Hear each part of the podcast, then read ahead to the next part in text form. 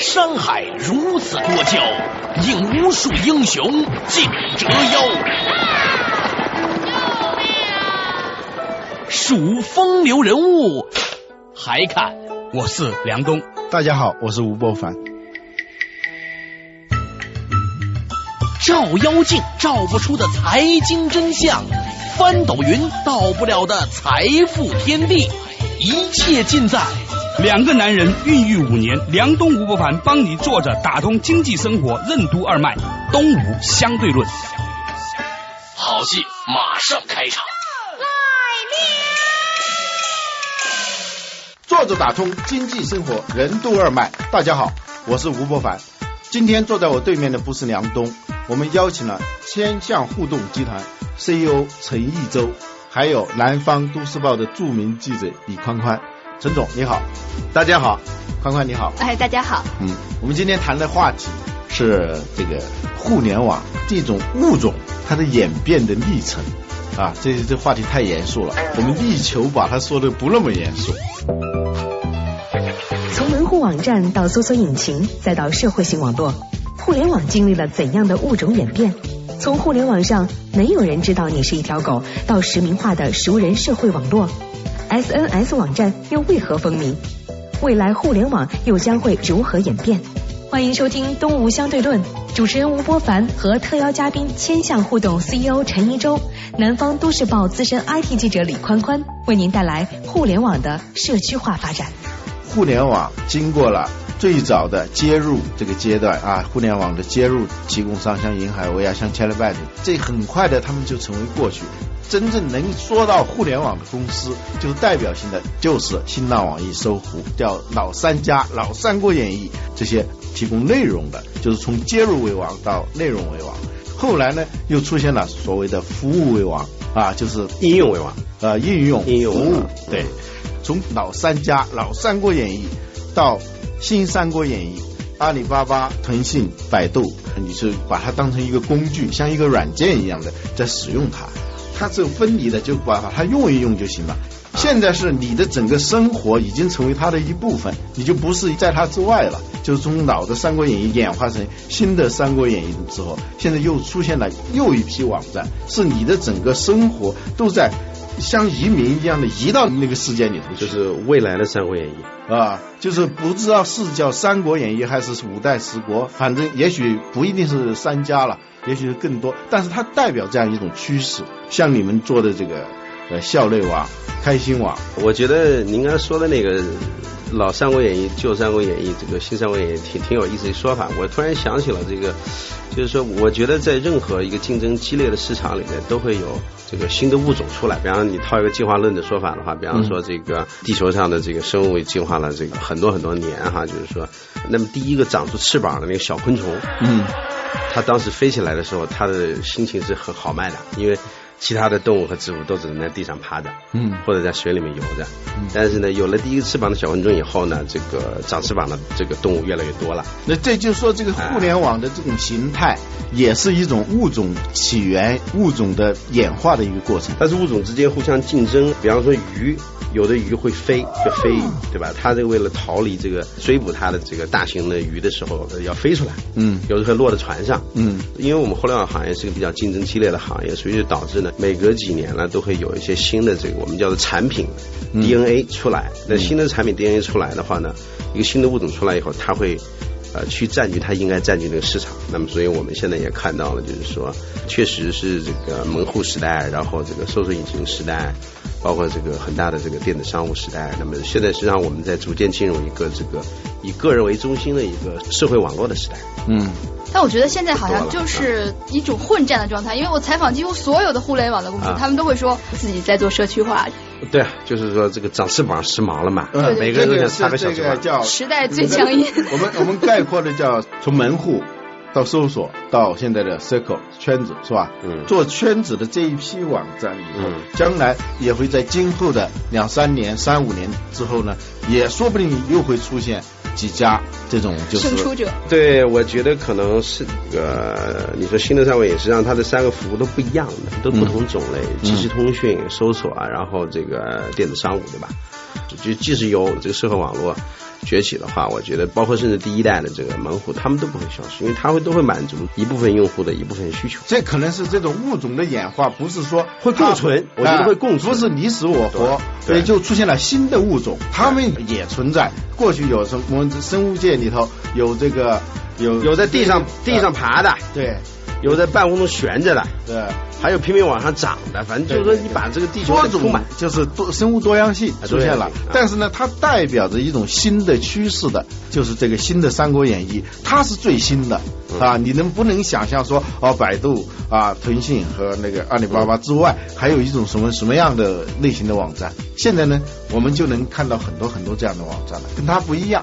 对，社会网络应该是一个比较大的那个类别。这个这个过程，以前呢，我们把它概括成从人机对话的软件到机器与机器之间的对话，就是这个互联网。它到社会软件，就是说它互联网本身成为社会的一种软件，就是成为一种人与人现实生活的延伸部分。哎，对，比如说搜索引擎最早是人找信息，后来是信息找信息啊，到最高的这个阶段就人找人。我们最早使用互联网这个搜索，只是因为输入了一个词，然后呢，通过这个词就找到了相关的信息。后来呢，我们最终发现，你找到一个关键的人，往往比找到一个网站更有用。就是所以在韩国、在日本有那种社区搜索，像像百度上有那种百度贴吧、百度知道、百度百科。实际上你背后你不是去找的是一个网站，是找到了某个人。但是这种找到某个人，还不是一个活生生的人，他只是在那里头给了你一个答案、一个想法，而不是说这个人是谁，你还不容易找到他。所以呢，这又出现了新的，就是互联网提供一种服务时候，要要人找到我想找那样一个人。我觉得社会网络现在其实最大的用处是说，让已经认识的人，呃，以一种自己非常随意的一种非常有效的方法去保持一种联络。若即若离，就是我经常说介于零和一之间的一种联络方式。比方说，欢欢到北京了，然后呢，他如果跟我打个电话的话，我就知道他到北京了，是一个一的。他不跟我打电话就是零，嗯，就是传统通讯方式是零和一，那社会网络的联络方式呢是介于零和一之间的。比方说，在校内改个状态，说我到北京了，就打那么几个字。然后他的一百多个好友都会知道他到北京了。然后呢，这里面跟他关系比较近的，有事要求他的，嗯，要请他吃饭的，就会主动来找他说：“那行，我们吃个饭吧。”你有些不想找他的，就那就就无所谓，就过去了。啊，不仅仅是找到谁，而是说与一些人。根据不同的差序的格局啊，我跟你近一点，我跟你远一点，它形成了一个圈子。这个圈子我们都是一个圈子里头的人，但是它那个格局是不一样的。然后大家处于一种相对自然的，不是那种生硬的哦。我要找你，除非是无事对对暗示，对对无事不登三宝殿，而且那样一种那样一种搜索不会说不认识的人。最早比如说那种即时通讯，像 QQ 这样的，它很多它是跟陌生人说话。是啊，那 MSN 它是跟熟悉的人说话，因为人刚开始找信息，比如说我们在搜索，理论上我们可以搜索几亿个网站，但是呢，最终你看的网站也就是那么啊五十家以内、十家以内，我们可以说在理论上可以认识世界上所有的人。但是呢，最终你发现你的这个圈子的半径实际上是很固定的，它一定是熟人，变成一种熟人社会，一种虚拟的熟人社会。这是说第二个这种比搜索更近了一步的，就不仅仅是找到人，而是如何相处，如何跟现实生活是一样的如何像在信息社会里面过日子，嗯，是过日子。对，它不是一个非常功利性的东西。嗯，搜索引擎实际上是功利性，你想找一个什么东西，像社会网络里面，你的一举一动啊，实际上你朋友都知道。然后呢，你你这非常随意，你平时是怎么样，你在网上就是怎么样。过去诺基亚有个口号叫 “connecting people”，就是把人连接起来。它不是说把电话跟电话连接起来，所以他们翻成中文的时候叫“科技以人为本”。啊，就是说人们要的不是打电话，而是如何沟通起起来，如何连接起来。它连接起来还不是目的，最重要的是你如何向更方便的生活。成为一个更具有亲和力、界面更友好的一个世界，你的生活世界这样一个状态。对你实际上在里面一般来说不会特别功利，然后呢，你会去做一些比较轻松的事情、娱乐的事情，然后呢，和自己的好朋友去进行一种这个零和一之间的这种通讯的方式的交流。嗯，介于零和一之间的，介于零和一，对对，大量的这种灰色地带。我十年不给你打电话，我们关系是零，虽然我们认识。嗯，我给你打了一个电话，在那一这也是一。嗯，但社会网络它是让人和人之间在不同的时候的关系程度在零和一之间震荡。嗯，比如说在 IM 里头，你能看见很多人都在上头，我可能好几天我也不跟他说话。对对对，啊是，但是他知道我的状态，我也知道他的状态。对，你比方说你你最近到八道岭去玩了，照了一张照片，或者你生了个儿子，宣布一下，或者你用了某些应用什么之类，就是说，我觉得这东西其实是是是，反正是蛮有意思的。我个人反正要每天趴在上趴好几个小时，我我觉得这个对年轻人来说，八零后九零后是一种生活方式。就有点像流动性的一种若呃若即若离，然后又是有点那样的一种比较舒服的一种大家相处的方式。就你能够去你自己来定你和某一个你认识这一点的关系的电话是很不一样的，不一样不一样啊！打电话他无时不能上网店，我肯打电话肯定。你知道最近有一个那个那个我看了一个调查，就是刚过春节嘛，说百分之四十的人还是六十人我忘了，就是说对这个群发的短信拜年非常反感。嗯，你收到一些好朋友的这个，你知道他是群发的，对，这就没什么尴尬的是，你这个春节期间我收到两百多个短信，然后这里头就可以分类的，就有有甚至五六个、七八个都是同一个 内容一模一样的，段子都一样，对，知道你什么喜好。呃，说到这里，我就想起这个诺基亚它是怎么发明这个短信的。短信在中国尤为盛行，就比在欧美。对，是因为什么呢？是因为中国人。比欧美人更含蓄，对，但是在欧洲里头呢，这个芬兰人他是更比较含蓄的。还有一个一点是因为他们这个昼夜的那个界限不太明显，比如说他有极昼极夜，有时候夏天的时候你不知道他是在睡觉。还是这，因为整天都是白天，二十四小时都可能是白天。中间这个时候就需要一个延时，就是你发送信息跟接受信息之间，它有一个延时状态才方便。要不然我电话打过去，你必须得接，这个就是一种延时的这种状态，这种信息传播方式反而是提供了方便。还有一个就是说。打电话的时候，虽然不是面对面，但是你在这头，我在那头，他只总是好像是面对面的，非常接近于面对面。哎，非常在这种状态下，好多时候反而不好说。呃，中国人呢，又尤其是有些话喜欢绕着弯说，喜欢把这个东西呢发挥的空间大，对对吧？嗯，包括一些平时一些不善于说话的人，他这个能琢磨出一些很小的很好的段子。不是，就是你当面说，跟你过后看是不一样的。就像过去说给你。中国人礼物是送给你了，你都是拿回去打开的，是吧？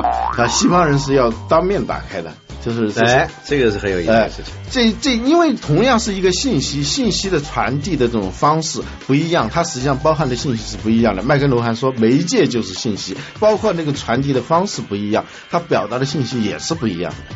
好。我们稍事休息一下，待会儿回来我们继续刚才的话题。更懂人的互联网不再只是一种工具，社区化网络给我们的生活带来了怎样的改变？SNS 网站是否已经成为年轻人不可或缺的生活方式？什么样的技术会更有竞争力？欢迎继续收听《东吴相对论》。主持人吴伯凡和特邀嘉宾千向互动 CEO 陈一舟，南方都市报资深 IT 记者李宽宽为您带来互联网的社区化发展。坐着打通经济生活任督二脉，欢迎大家回来，我们继续东吴相对论。今天我们谈的话题是互联网的物种演变，从呃老三国演义到新三国演义，一直到今后可能出现的新兴三国演义。这个演变万变不离其宗，这个宗是什么？借用诺基亚的话说，是科技以人为本，就是不要让人更懂机器，而要让机器更懂人；不要让人更懂互联网，而是让互联网更懂人。哎，不仅仅是把互联网当成是一种工具，而是当成是我们整个生活状态啊不可。蓄离之的一种伴侣、一种环境、一种生态，所以呢，你就会发现，过去我们是意识到自己在上网，现在很多时候我们是无意识的上网啊，无意识的上网，就是你本身就在网中，是吧？呃，有些应用是你自己事先你也没想到，包括发明这种技术的人，提供这种产品的人也没有意识到，哦，原来互联网还有这样的功能。那陈总，你有没有这样的经验？我倒没有这样经验，我我们有个同事有这样的经验，他这个有一天这个上厕所，上完了以后，后来发现没纸了，嗯，然后呢，两边一敲都没人，就他一个人在厕所，情急之下呢，这个用手机这个上了我们的校内，然后上面把自己状态改了，正在厕所没纸，赶快来救，然后不出半分钟，马上大量的草纸从头上 飘下来。解救了他。您那同事是不是个领导？我的同事这个很，我的同事是一个非常非常会对联的你这么一个啊。你你你也没想到你的网还有这样一个功能呢，是吧？对，我觉得就是说，这个随着我们这个科技的发展呢，我觉得就是说，我们这些企业呢，会每天动脑筋，就是怎么让我们的产品。啊，更加好用，所以说这个我觉得可能到未来的话，我们也不太清楚，就是以后会是出现什么样的应用。但是我觉得你刚才说的第一个就是说，确实可能用户在用产品的时候，他可能都感觉不到他在用，或者他无时无刻不在用。对，这让我想起《道德经》里的，不是说老子说太上不知有之，就是说最好的状态是他不知道他有这样的一个状态。啊，就是百姓。日用而不知，就到这是最好的一种技术，最好的一种产品，就你天天在用它。我们上次谈的话题里头有一个，就是说，呃，我们懂一个什么东西，从不懂到懂有四个阶段。第一个阶段叫不知道不知道啊，不知道我自己不知道啊，这是最初级的阶段。第二个阶段是知道知道不知道啊，知道我不知道。第三个阶段呢是知道知道就知道我知道啊。到第四个阶段是知道不知道了，最后最后的阶段就是不知道知道，就是说他已经我在打字的时候啊，我绝对不会去背那些口诀。我在开车的时候肯定不再想那些当时师傅教我那些。鱼在游的时候，他不会觉得自己是在游，但是游就是他的那种特性。对，到那种状态就是麦克卢汉有一句话叫“我不知道世界上是谁最先发现了水，但肯定不是鱼”。因为鱼它是在它的那个世界状态当中，对，呃，你如果互联网你能达到就是说那种如鱼得水那样一种状态，你才是一种真正的数字化生活的整体解决方案，而且是无所不在，同时你又意识不到那种状态，那才是新的呃《三国演义》，可能是具体形态不不太清楚，但是一定是朝这样一个方向发展。对你这个要求太太高了，达不到。嗨，你在干什么呢？我打开任督二脉，我瞬间双截棍，哼哼哈嘿，我瞬间双截棍，哼哼哈嘿。哎呀，我的头！打破头也想不明白的伤海难题，我们帮你慢慢解析。梁东吴不凡帮你坐着打通经济生活任督二脉，东吴相对论。我刚才想了一点，我觉得人是社会化动物了。我觉得他这为什么会兴起？它很简单，就是人社会化动物，人最感兴趣的还是其他的人。这是不是说我们啊上网是为了交流？但是那个交流从比较原始的这种交流啊，比较很笨拙的那种，跟完全是服从于技术的机器的那个逻辑的那种交流，到逐渐的服从于人的逻辑的这样交流，这是不太一样的。比如说最早。计算机连鼠标都没有的，包括显示屏也是没有的。最早呢是计算机，你哗哗哗输入一些东西进去，然后出来那个结果，发现一看，哦，原来输的时候就把那那命令给错了啊，那种是是那种那种那种卡片，用纸袋，那纸纸的卡片啊。那个时候计算的速度也非常的慢。后来呢，有一个人呢，他叫恩格尔巴特，他是个雷达兵。呃，他说如果这个给计算机装上一种像雷达似的东西，这样就省去很多麻烦啊。他就在想，后来就产生了这个显示器，叫 monitor 监视器。啊，它就是来监视计算机的运行的啊。后来呢，出现这个显示器以后，我们现在叫显示器了，不叫监视器了，是因为监视的功能之外，发现它有很多显示的功能啊，就是呃出现了。我们今天甚至是觉得哦，计算机，我记得我最早买电脑的时候，我们邻居家过来看，说哦，这是电脑，那下面这个东西是什么？我说这才是电脑，这个这个，他他以为这个显示屏就是电脑，就是说它具有这种显示功能，是后来才发现哦，它有了这个监视功能以后，发现它有很多，我们可以用它来看电影，用它来听音乐等等，这又是所谓的多媒体，这都是有了。显示器以后才会有的啊，而鼠标也是这样，就是说最早就完全是字符操作的这种很笨拙的，但后来呢，用鼠标这种方式呢就简单的多了。好，鼠标出现以后，又是从这个操作系统里头，我们最早用的那种 DOS，DOS 是这个字符操作的啊，哪怕是一个很简单的一个命令，你要输一长串的那种字符。后来才发现，哦，这种东西太笨拙了，能不能够就是很直接的，哦，我要把一个东西删掉，直接就用那鼠标拎着把它扔到那框里头去，这就是直观，非常直观，就是跟它的那种界面，它是更接近于我们生活实际的状态，就是刚才说的，不是技术的逻辑，而是生活的逻辑，人的逻辑。所以那个沃兹列克就是乔布斯他的朋友。才发明了这个叫图形操作界面啊，这就是一九八四年的那种 Macintosh，后来的 Windows 也是照这样一个思路来的。那我们就发现这个计算机它是越来越不像是一个人了，对对，就是有一句是谁说过一句话，最好的技术就是让人不知道那是技术的技术才是最好的技术，是吧？啊，就让人感受不到的技术才是最好的技术。你看苹果。苹果的所有的产品，它就是一个理念，就是不要让它太像技术，而让它像艺术、像生活这样一种状态。所以乔布斯他提出这个叫 No Button 这样一个理念，就是很多的电子产品最直观的一个特征就是有很多很多的按钮，这是电子产品的最大的一个特点。他说为什么要有那些按钮？我们要的不是按钮啊。我们要的是用这个东西去完成我们的任务啊，形成完美的体验。所以他提出一个不要按钮，no button。所以他经常穿一个圆领衫，因为他那个衣服是没有纽扣的，纽扣在英文当中纽扣和 no button 啊，就是他这么回事。对，那他穿衬衣吗？没有，他没有。你但是在日常你能看到的乔布斯，他是不会穿衬衣的，牛仔裤加上一个叫做嗯呃 turtleneck。嗯，对对。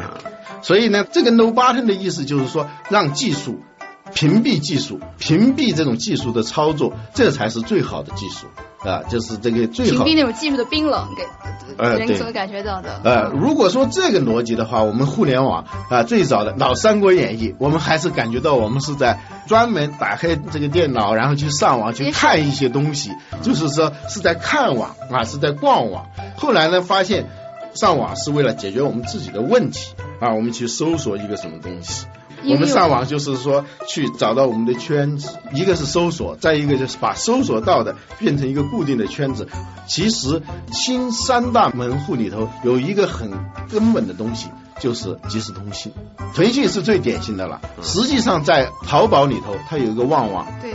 百度呢是很晚。现在去年才推出这个嗨百度，这我觉得这是百度的一个失误。我觉得是至少它晚了三年，零五年我说百度它如果在新一轮的这种竞争当中，它要胜出的话，它必须要尽快的推出这个即时通讯啊。这个即时通讯是什么？其实就是一个圈子。那么新一代的像你们这个校内网啊、开心网，实际上它又是把这人们要的这个圈子不仅仅是圈起来，还要做一些事情。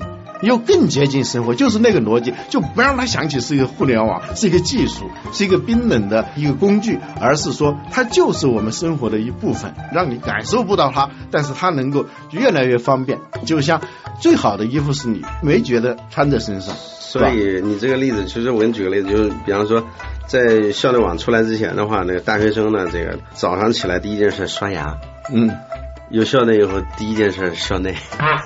所以这个确实是成了生活习惯了。它什么东西能成为生活习惯？它一定是说有用的东西，然后呢，这个满足他很大的一种需求。像这个，其实现代人，我刚才说人社会化动物，所以说对于一般的大众来说，最大需求还是其他的人，他周围的人。嗯。包括那个老大娘，你说他们这个街坊之间这个讲讲，哎呦，这家的孩子多多多多多俊啊，那那家的这个这家里是什么什么是，就喜欢拉家常，就这样，这是人的本能。所以说，中国人是不是更喜欢这种就是呃家长里短？国外人可能都差不多。高塞不是人类的天性，人类的天性。我们是社会化的动物，我们要生存下来，我们必须对其他的人有一个相对来说比较正确的判断，我们才能知道去干嘛。好，就是说网的目的最终不是网，它是一个手段，是让我们的生活更完善，让我们的交流更顺畅、更自然。好，刚才我们一起讨论了互联网的发展趋势，从新浪、搜狐、网易的旧《三国演义》到今天的阿里巴巴、腾讯、百度的新《三国演义》，以及今后三五年可能出现的更新的《三国演义》，这里头呢就涉及到一个。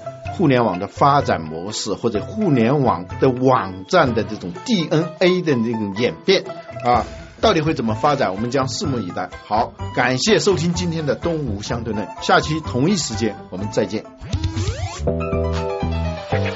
从游戏看决断，从细节看人品。